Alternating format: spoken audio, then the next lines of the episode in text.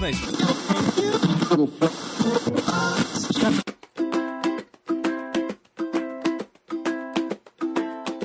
Salve, salve galera, queridos, queridas, queridos ouvintes do podcast Perdidos na Estante. A equipe do seu podcast favorito está de férias, recarregando as baterias para a temporada de 2022. Mas o Perdidos na Estante não vai parar, viu? Nós e os nossos amigos preparamos uma série de indicações para vocês curtirem enquanto aguardam o nosso retorno. Então aproveitem essas dicas, bom descanso e nos ouvimos em fevereiro.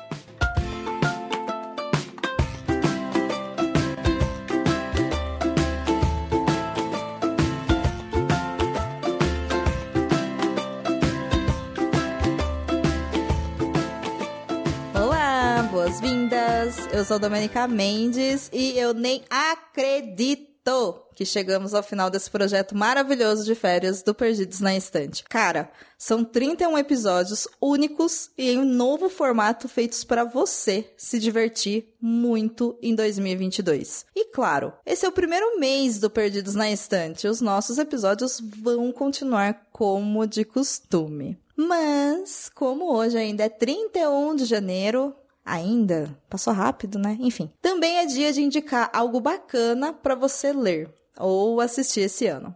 E aí, cara, eu pensei muito no que indicar para você. Sério. Mas quando eu olhei para minha estante, meu coração bateu mais forte por um livro que eu vou reler esse ano de tão bom que ele é. O livro se chama O Impulso e foi escrito por Ashley Aldrin, eu acho que é assim que se fala o nome dela, e foi traduzido pela Lígia Azevedo. Esse livro foi uma promessa e tanto do ano passado pela editora Paralela, e quando eu comecei a ler, eu simplesmente não conseguia mais parar de ler. Ele me lembrou muito o estilo de A Garota no Trem, mas com um momento meio meio a lá precisamos falar sobre o Kevin. É um thriller psicológico que faz você não conseguir desgrudar do livro, porque a tua cabeça fica girando em volta daquilo. Aí, quanto mais você lê, mais você quer ler. E quando você acaba o livro, você fica triste porque acabou.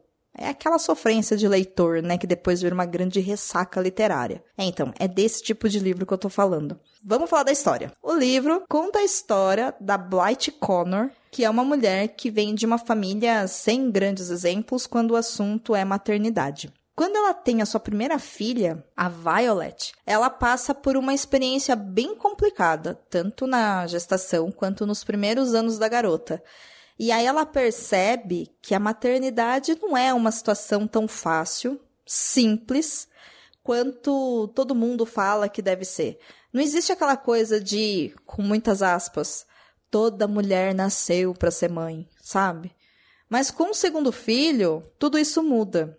Absolutamente tudo. Tudo é muito diferente muito mais fácil. Tudo parece fazer muito sentido. Desde a gestação, o puerpério, como ela lida com a criança, como ela lida com a família, tudo parece exatamente como deveria ser. Mas aí acontece um acidente bastante grave e toda a estrutura familiar fica abalada por causa desse acidente. E toda a vida da Blight também fica muito abalada por causa desse acidente. Eu não vou te falar que acidente é esse e o que acontece, porque a história toda é sobre isso e sobre as relações desse maternar. Mas eu te falei que esse livro é bem parecido com A Garota no Trem, né? Então, é o tipo de livro que faz você confiar na protagonista, depois desconfiar dela, depois pensar se ela tá falando a verdade e desconfiar que ela tá te manipulando. Isso é muito aterrorizante. E sendo mulher, apesar de eu não ser mãe, eu sei como é ocupar esse lugar onde a gente tá falando algo e as pessoas não acreditam. Falam que a gente tá pagando de louca, sabe? E chega um momento que nem a gente acredita e não sabe mais o que é verdade e o que não é.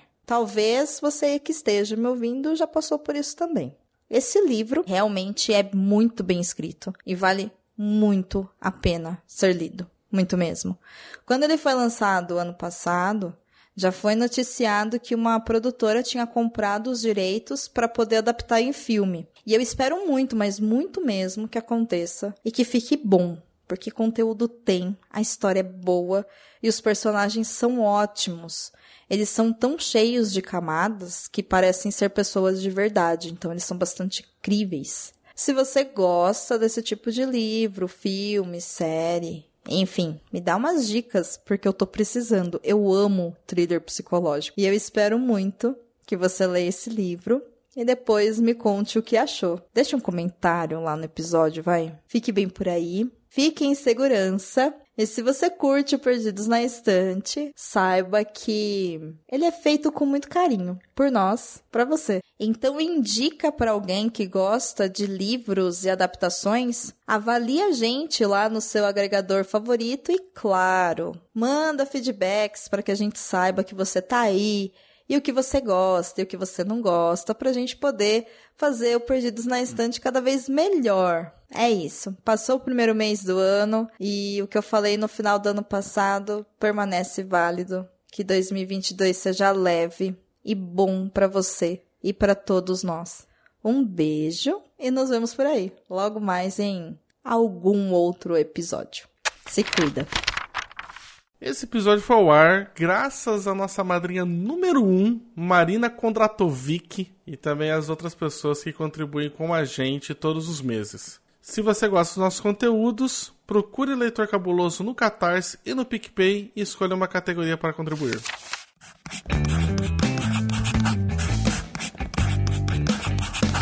Esse podcast faz parte do site Leitor Cabuloso. Conheça nossos conteúdos em www.leitorcabuloso.com.br.